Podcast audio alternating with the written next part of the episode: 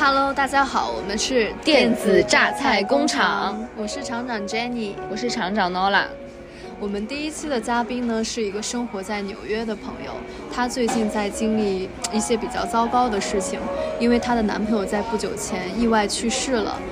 很感谢她愿意来讲述自己的故事和她视角下的美国生活。我们本期的播客是在几个不同的场景下采录的，那现在我们就来一起听一听她的这些经历吧。现在听说很多嗯 drug dealer 他们会在那个 drug 里面放 fentanyl。他当时没有跟我说名字，就说放一些会让人死的东西，不知道为什么，因为如果他用的好，用的你幸运，就会觉得是 super high。对，如果你不幸就死掉。但是 drug dealer they don't care，they don't give a fuck，嗯，死了就死了，不死就回来再继续找我买，他们不在乎的。然后我这是我第一次知道有这种事情，然后后来，嗯，我另外一个那个美国的朋友他就跟我说，现在 drug dealer 会把会在药里会在 drug 里面放 fentanyl。不是，How you take 就是他们，你怎么 People is not, you know, no, people is not willing to use fentanyl. The drug dealer put fentanyl intentionally, secretly？ just like in the powder. In the powder, it's powder. This part, uh, My friend, did, uh, my boyfriend did meth like this, like cocaine. Yeah. but it's, he, don't, he did not burn it. He just used it. 啊，就是用鼻子吸的那种。是白色的粉状的。我没有看过. He, he never did it in front of me. He never did it in front, of, but I can I can hear. 啊，Oh my god！ So I know he did. He was like sitting behind me, and then I and then I heard. I never knew，呃我从来不知道他是不是 fentanyl kill him。嗯，我只是猜，而且当时那个警察给我打电话，那个警察给我打电话提到了这件事，他提到了分，他说你有没有听过 fentanyl fentanyl 的这个新闻啊？我说我听过，他说你知不知道现在有一种 trend，就是有一种趋势，嗯，drug dealer 在在他们的 drug 里面放 fentanyl，我说我不知道这回事儿，然后他就说，他当时是给我做思想工作，他以为我知道，就是他以为我知道他的联系方式或者什么之类，他想让我从我这边拿到信息，dealer 的信息。对他想，他说你如果知道什么，一定要告诉我们，因为现在这个正在 kill 很多美国人，你这样的悲剧不应该再发生，我们要救救更多的人。他说现在 drug dealer 都这样做，然后我说我真的不知道，我什么也不知道。然后我说我男我说他是因为 fentanyl 死的吗？然后他说哦那个尸检还没做完，我我不知道。那最后的结结他妈妈不会给我看的。哦，他他跟你一起住在 No no no we don't live together。他们他们不一起住，还好，还好没有一起还好没有一起住。啊，还好，lucky。对对对，fortunatamente。哇，我是收到。我是收到缉毒警察的电话，不不是普通警察，是缉毒警察给我打电话。啊，恐怖。他说他因为因为当天已经有一个警察给我打过电话了，他是谋杀警察，因为他死在家里的。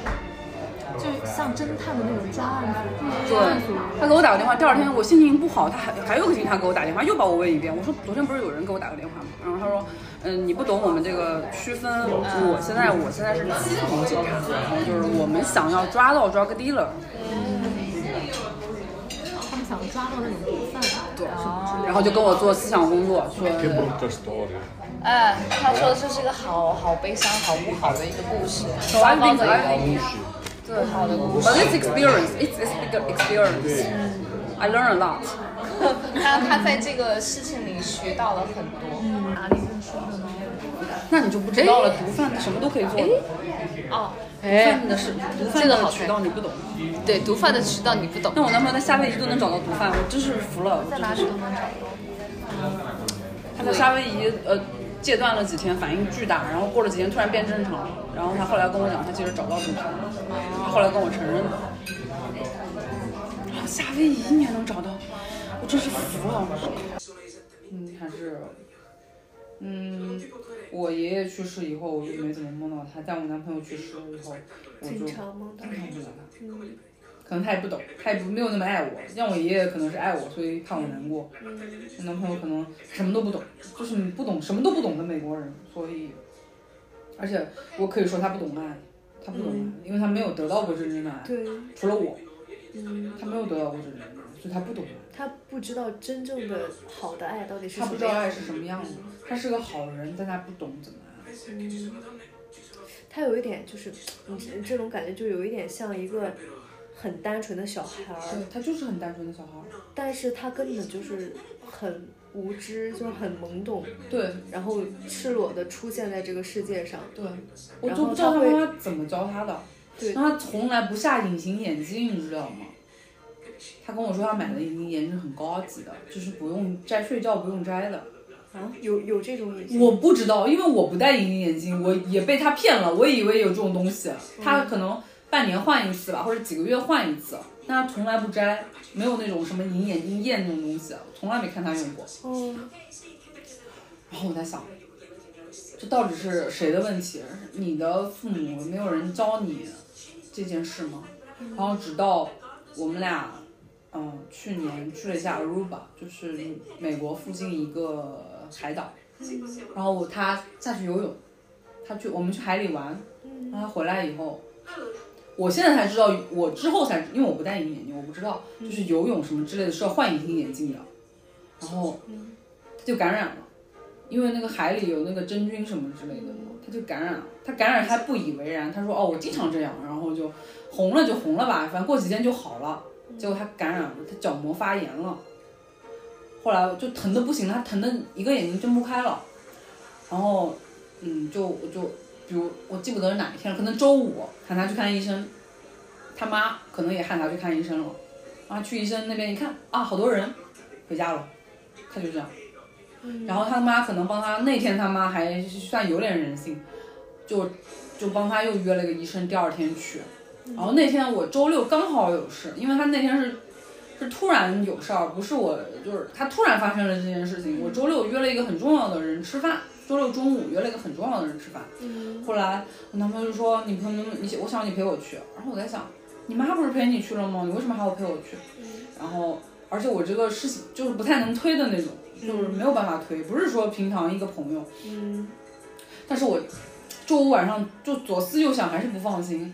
后来我就给他妈发了条短信，就问他让他妈把地址发给我。嗯，然后后来第二天早上大概八九点钟，我自己还是开车去了那个诊所，然后就他正好看到我了，他特别开心，然后他就他说陪他一起看。然后结果你知道，我看到他他妈第一句话就是哦，那你等会儿送他回家，是他妈跟我说的第一句话，我都惊了，然后。后来结果医生说他角膜巨大一个洞，说可能瞎掉，就是因为不不摘隐形眼镜。所以医生说其实还是需要摘的。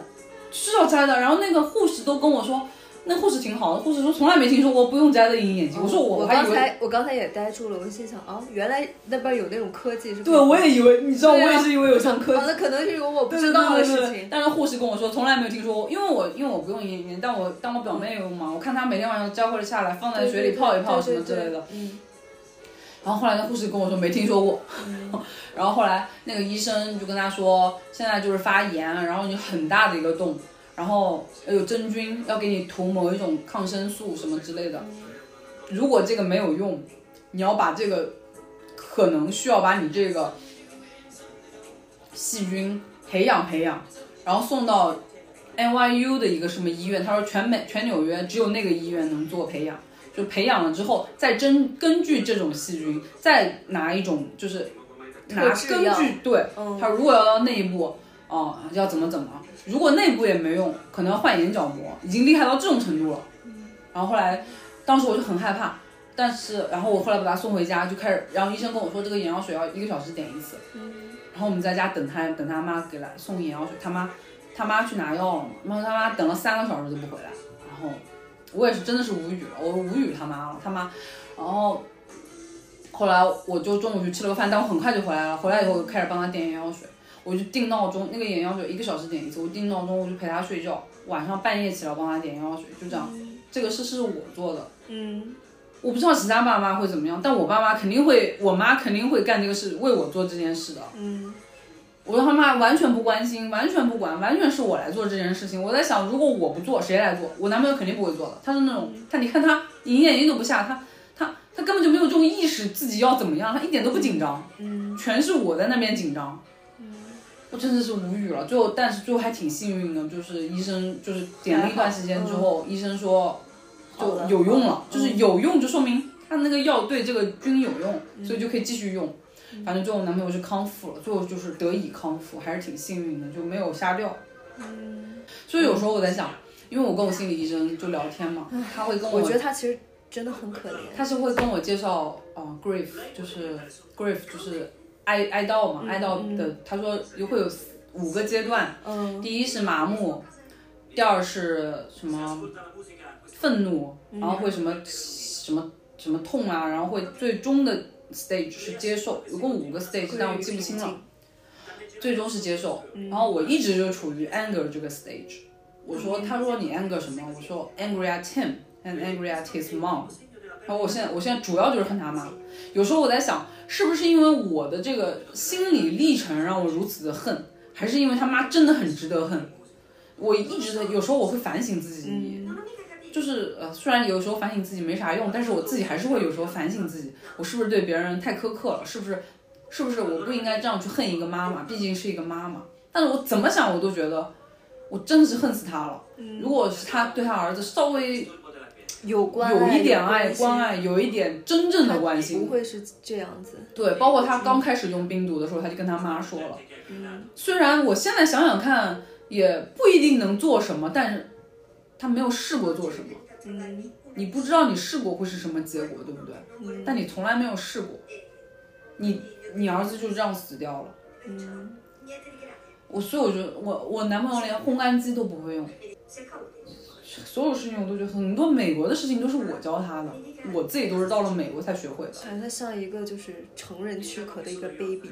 就是个 baby。但是我并他对他并不是圣母心，我觉得我们俩还是真正的还是算是爱情吧，但是还是有爱在，是有很多就是爱在。就是你觉得你真的想让他好，想让他变好，你对他肯定是有感情。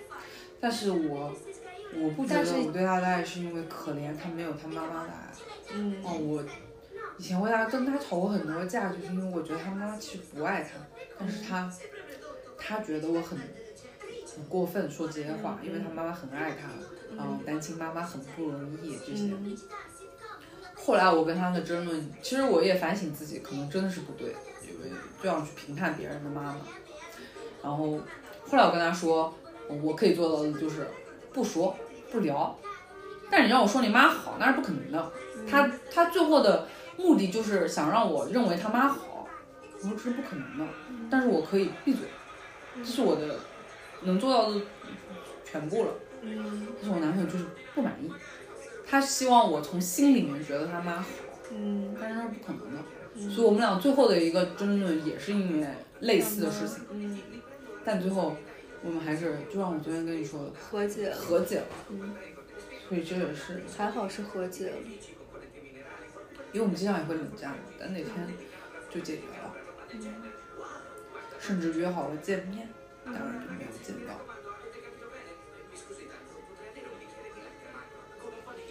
其实他妈妈，我不知道有没有跟你提过，没事儿没事儿。他妈妈给我打电话，根本就不是为了通知我。他妈妈给我打电话的初衷，可能是他在看到他去世了的那一瞬间，第一反应是这事儿一定跟我有关，就一定是我的错。嗯所以他妈打电话是要质问我。嗯，是要问你什么情况？对。但首先我那两天都没有见他，嗯然后我马上就赶到他家，然后我并且说出了，就是我其实我在去的路上我就知道大概是怎么回事，我猜到了。然后我去的第一件事儿就说这事儿，我说是不是 overdose？嗯其实他其他父母当时是可能不觉得不知道是 overdose，嗯但是我第一个反应就是 overdose，但我没有进去看，他妈让我进去看，我没有看。嗯，你还好没有看。他妈跟我说是流鼻血的，然后就是我就更肯定了，这肯定是 overdose。嗯包括后来警察也证实了我说的话，警察的他也没有下结论，但他跟我说百分之九十五是这样的。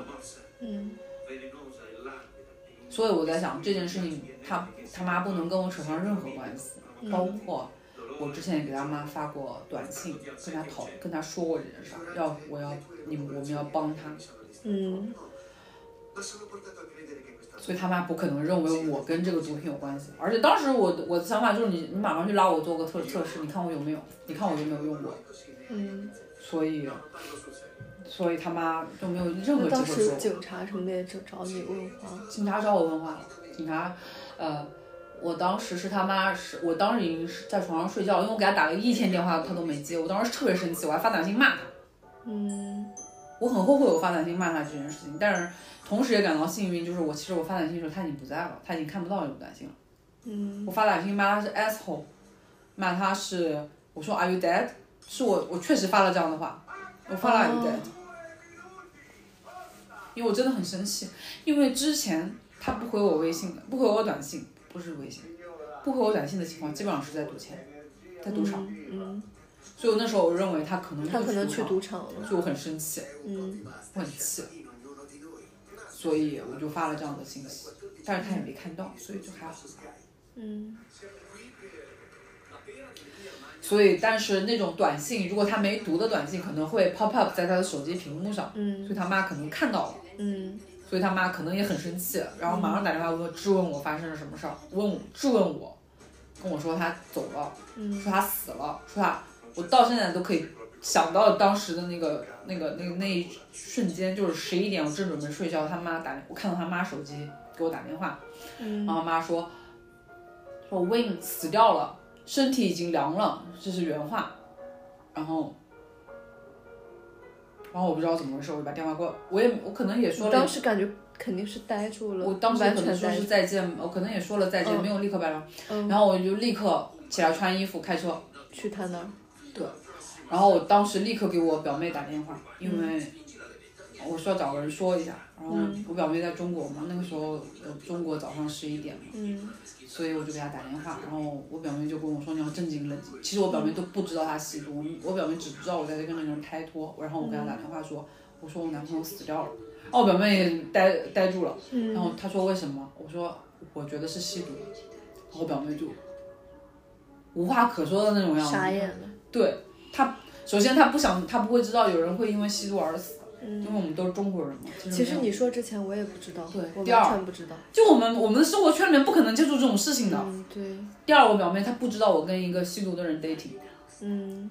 然后她就她当时她跟我说，她就马上跟我说，她跟我说，你去他家你就开始录音，嗯，就保护你自己，因为他我们谁都不知道会发生什么事情。嗯然后后来，嗯，就我就就这样一直跟我表妹保持通话，保持到她家门口，然后我去她家门口，门口停了两辆救护车，然后我就深呼吸，把车停了，深呼吸进去，然后看到他爸妈在家里，他爸妈已经离婚了，啊，离婚很多年了，他爸在那儿，然后他妈和他哥哥站在门站在他房间的门口，然后他，然后我第一句话就是是不是 overdose，然后他爸还让我不要说英文。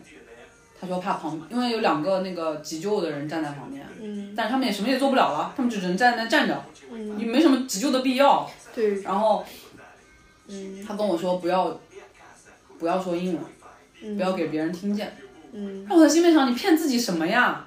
这你这别人不会发现吗？法医肯定都能解对啊。。然后他跟我说，他爸，我就他爸也是让我很不能理解的一种人类。然后他爸就问我，你知不知道他东西放在哪儿？然后因为他们毒品。哦，因为我首先跟他说了可能是 overdose，他们可能想一下，然后问我你知不知道他东西放在哪儿？我说我不知道。他说你能不能进去找一下，嗯把找出来。他的意思是让我藏起来。他说是不想让别人发现。我现在其实想想到挺后怕的，我要是把那个东西藏起来了，我是什么？我是什么罪啊？嗯而且藏有它有什么意义啊？然后我当时心里面想的就是这事儿没意义，而且我不想进去。第一我不想进去，第二我我不知道在哪儿，嗯第三没意义。嗯后来我就说我真的不知道在哪儿，我从来不知道在哪儿，然后我也我也拒绝进去。后来我就坐在外面沙发上，他爸就问我他最近心情怎么样啊？有没有就是可能可能想问我他有没有自杀的想法？然后我说没有啊，挺好的啊。然后什么什么，嗯，今天晚上还跟我，呃，昨天晚上还跟我打电话说他要去干什么什么工作呢，就是说最近生意好的很，挺开心的，就这样。然后后来他们可能也就嗯认识到这件事情可能是 over 就是 overdose 了，然后后来那时候可能十二点多，嗯然后 EMT 的人就是急救的人也在那边等，然后警察也没来。这个东西因为不是普通九幺，普通九幺幺来的很快，警普通的叫叫我们骗警，社区骗警这种来的很快，但是他这种可能涉及到你在家死掉嘛，在家死掉就是可能会涉及谋杀或者什么之类，他们要专要那种专门的 detective 组。过来，对，所以这种人可能已经在睡觉了，所以你要把他叫起来，再等他来就要等很久，他不像在派出所值班的人，他可能来的很快，然后后来等啊等，等了一两个小时，他爸就问了我一些话之后，他妈和他哥也没怎么跟我讲话，我也不想跟他们讲话。然后讲来了讲来一段时间之后，后来他爸说你回家吧，在这儿待着也没什么意义。礼拜天晚上嘛，他说明天还要上班。其实当时我在去去他家的路上，给我老板发了个信息，我说我明天可能来不了。嗯然后后来，后来我就回家了，我就我也没办法，我就回家了。然后我就回家，然后就是麻木，也没有哭，就是麻木。然后在路上大概两三点的时候，嗯我就在也在开车，那个就收到一个电话，那个警察就给我打电话，就是去现场的警察给我打电话。他第一句话是 I'm sorry for your loss。嗯。啊那时候才有一种真切的那种感觉，然后还跟我说啊、就问一些普就是正常的问题，最后一次什么时候联系的啊，最后一次什么时候见面的啊，然后你知不知道他用毒品啊？然后我说我知道，但是我不知道用的是什么，我说可能是冰毒，我说我只知道冰毒这件事儿，嗯。然后我说其他的我不知道，嗯。然后他说啊我们在他房间里面发现了。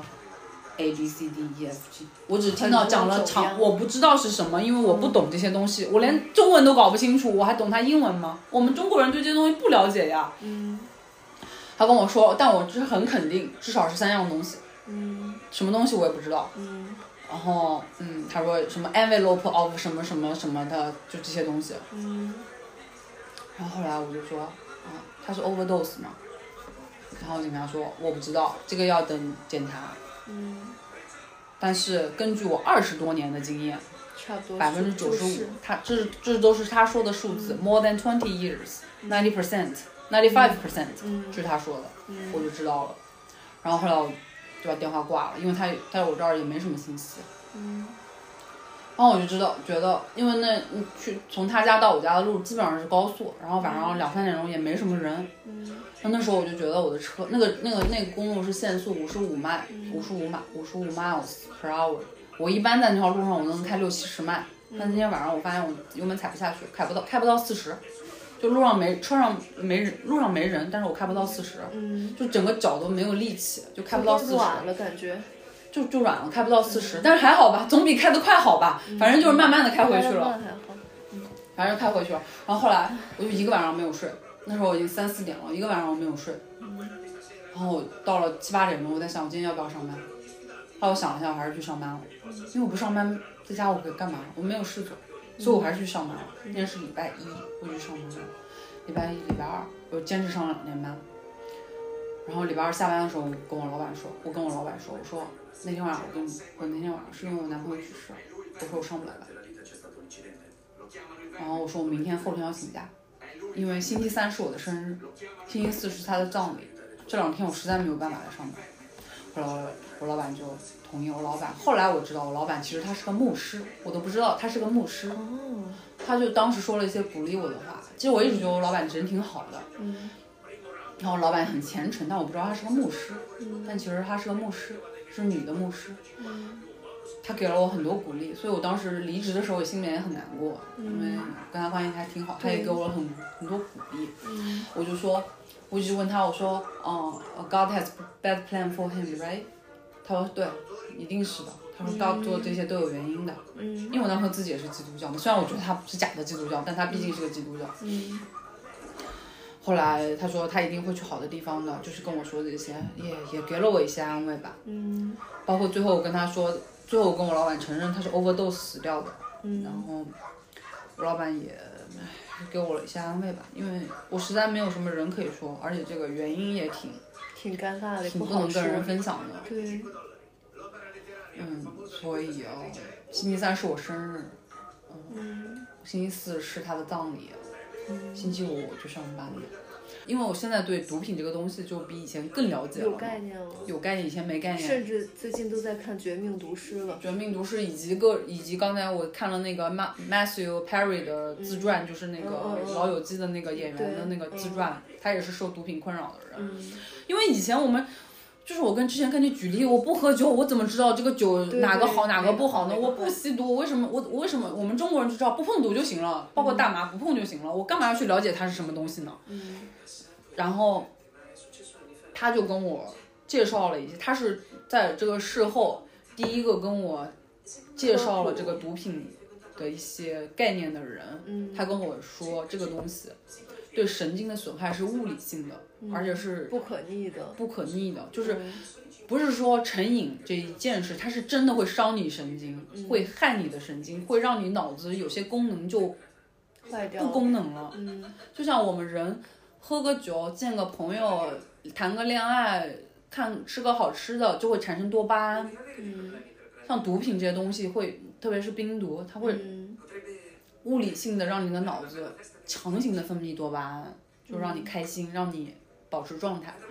当你的脑子习惯了它以后，没有它，不有它，你发不出来多巴胺。嗯你想想看，你自己如果没有这些快乐的东西刺激，你是一个种什么状态呢？嗯我们是可以通过自然刺激出来的。嗯那他们这种人必须通过毒品来刺激，嗯所以我就是她跟她老公那些聊天，也让我当时有一点，就刚开始有一点开朗，就是。嗯，了再了解就知道了这个东西是什么因什么东西其实前因后果。其实有时候我觉得挺，有时候我觉得自己挺 guilty 的，就是我会自我觉得啊，我总是在想他这些坏事儿，总是在想这个毒品是什么，怎么怎么伤害了，怎么怎么把它改变成一个 monster。我是不是对不起他？我是不是不应该这样想？我有时候我会想一些毒品的不可逆，以及我跟他在一起肯定没有什么好未来，我会想这些事情来安慰自己。然后事后，然后之后我会觉得这样做太不公平了，对他。嗯因为他不会给他自己辩解。嗯，就是就是想他的不好以及毒品的不好来安慰我自己。虽然我知道我想的都是对的事情，我了解的也是对的事情，我不是说在胡乱编一些事情，我只是好有时候你知道吗？有时候我看这个，包括我看那个人的自传，就是毒品是多么的难难弄掉。嗯有时候看这些东西，我会觉得舒服，我会觉得心里面舒服啊。这个东西是不可再找一能的，个理由。就是啊，这个东西如果我是不可能，他是不可能戒掉的，我也是不可能跟这种东西共处的。嗯就是他这个结果是他的活该，确实也是活该。但是有时候我这样想过以后，我就觉得对他特别不公平。就是通过想别人的不好来让我自己舒服，嗯我会觉得这样不对。包括我跟我心理医生也说，我说我经常 feel feel guilty，嗯因为我想了这些。嗯我心理医生也说，你这样讲是正常的。我觉得是很正常的，就是你不要去怪自己。我你现在能做的是在聊，对，就给自己。我想的事情，其实也都是事实，我没有去编造一些坏事儿。嗯我想的只是事实，我只是就是我就是重复的想这些事情，重复的想毒品的危害，重复的想这个东西会把它变成一个什么样的坏每次我这样想就我就我也觉得舒服很多，真的舒服很多。但是过一会儿我会觉得，这样对他太不公平了。怎么说呢？我不能说自己是个善良的人，但是人真的是善良的人容易抑郁。对是，如果自己是个坏人，你想别人的坏嗯，啊，你不会觉得自己很 guilty。因为你完全就不会考虑别人，你只但我自己就觉得我很自己所以就不 guilty 会有愧疚感。我 guilty 是因为我老想他的不好来让我自己舒服，我就会觉得自己很 guilty，我不应该这么做。他都走掉了，他没有办法为他辩解任何事，我就这样把一一堆罪名加在他的身上，来让我自己舒服。嗯，但是其实，但是你也很不容易啊，因为这个事情真的带给你了很大的伤害。你能做的就是疗愈你自己，你现在也没办法管的那么多。我觉得你还是别去再想他的那些，呃，但是想这件事情是没有办法的，你就是控制不住，对控制不住的想我知道我知。道控制不住。因为我真的不是为他说话，他真的是个很好的人。嗯，这是都我我我知道。这是多一个害了他，然后不太健康的家庭环境害了他。嗯，他是个很好的人，他是个 angel。你跟他相处，肯定你知道他生活他是会在路上，像纽约 homeless 太多了，要钱的 homeless 太多了，有很多都是呃不工作的、吸毒的那些人。嗯所以我们看到 homeless 都很没感觉的，就是他会在大冬天把自己的 jacket 给送给 homeless。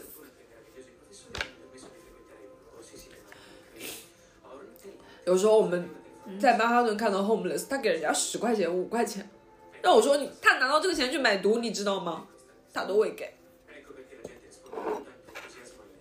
关键他不是有钱的人，嗯，是个善良的人，其实。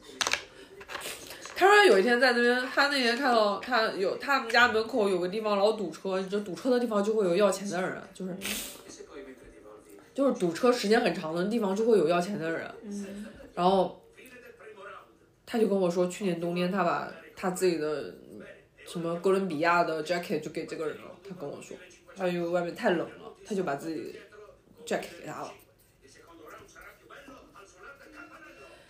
所以每次看到我就跟他开玩笑，我说那是你朋友，我说 your friend your friend。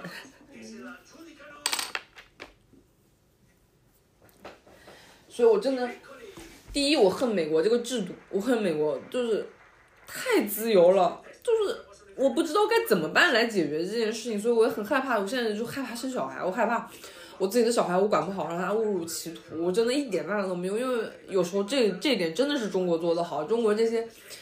哦，宣传以及防范以及跟踪以及戒毒，实在是太好了做的，就是，这种事情就是要强制，你跟他来谈心啊，来什么靠自觉，那都不可能的，没用。所以我，所以我，所以我不后悔我自己没有做什么，是因为我没什么事儿可以做。没办法做，我没有办法做能为力。你像中国嘛，还可以把他送到强制戒毒所去，然后还像坐大牢一样，然后回来之后社区什么的天天看着你什么的，还是有点用的。中美国没有强制戒毒所，如果我之前甚至研究过这种戒毒，就是我在想，呃，把他送到什么戒毒所去什么之类的，那种都要花钱，你知道吗？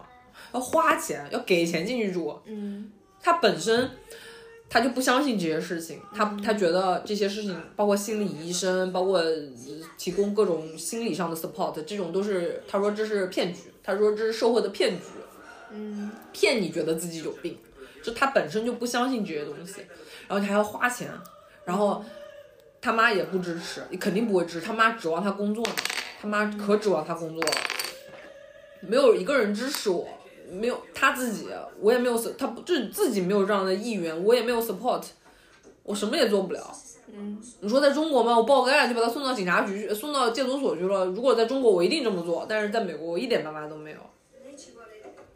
所以在美国，如果你报警的话，就他也不会被送送去。他也不会被送去的，他会，我不知道会做什么，但应该也不会送去的，因为只要他没有对贩毒，对贩毒也是一也个罪人。对，嗯食毒或者 DUI 就是美国没有醉驾，美国只叫 DUI drive under influence，、就是嗯酒驾、毒驾这些都算 DUI。DUI 可能会有什么责任，但是我不知道，他肯定 DUI 过很多次，这个我都无从考证了。我现在觉得挺可怕的，坐他的车，我都坐过他的车，坐过他的摩托车。这些事情都是我事后想的，觉得有点后怕，因为他都是在 DUI。你就可以想象，就是毒驾，就是毒驾。包括我为什么会之前我跟你说，我跟他妈发过短信说他吸毒的这件事，是为什么呢？我为什么有这个契机给他妈发过短信呢？是因为他跟我去夏威夷的时候，他不是给他妈工作吗？然后我当时要求他把电脑带着，这样他给他就是有什么。就是每天有一些，每天都会有一点儿事儿可以处可以做但是他当时刚到纽，刚到了嗯夏威夷以后，他就是开始那个戒断反应嘛，就是不能起来，就是一直躺着躺着躺着躺着，然后其实我们根本就没有出去玩儿，就在酒店里面待着。我让他起来工作，我一直让他起来工作，我说你做完什么什么事儿我们再走，他没有办法工作，然后他妈又急得要死，可能有些什么紧急的事情，就一直给他打短发短信、打电话，他也可能也没什么正向反应，他妈就发短信骂我，他妈发短信骂我说我把他带到外面去，把他的生意毁了，大概就这样说我，说我三十年的生意被你毁了，然后什么大概就这样，你把他带出去玩，他怎么怎么怎么，就大概这样骂我，所以我才给他发妈妈发微信，我说他因为发微信，我跟呃发短信的，我说实话的原因也是因为我男朋友跟我说他妈知道他吸毒，要不然我也不会没事干跟家长说这些事的。我我想象中，家长就是像我们中国家长一样，那如果像告密一样干干这种事这种事，那我作为女朋友我跟他妈告密，那肯定是不得了的事情，所以我肯定不会，我主动不会干这样的事儿。但是后来，但是之前他跟我说他妈知道这件事情，他刚开始用的时候他就跟他妈说了，零一八年的时候他就跟他妈说了，所以我才说，我跟他妈说，我说我们没有出去玩儿，他不能工作是因为他有很严重的戒断反应。我说我们俩应该一起帮助他。我说这才是解决问题的根本，而不是说哦我不带他出去玩，他在纽约待着，每天用着毒，保持正常工作状态，这样就你觉得好吗？这话我没说，但是我心里面就是其实就是这个想法。对他妈没有什么反应，好像打电话可能打电话把他骂了一顿，大概就这样。然后他可能过了几天状态好一点了，就开始工作了，所以这事儿也就不了了之了。所以他妈也啥也没跟我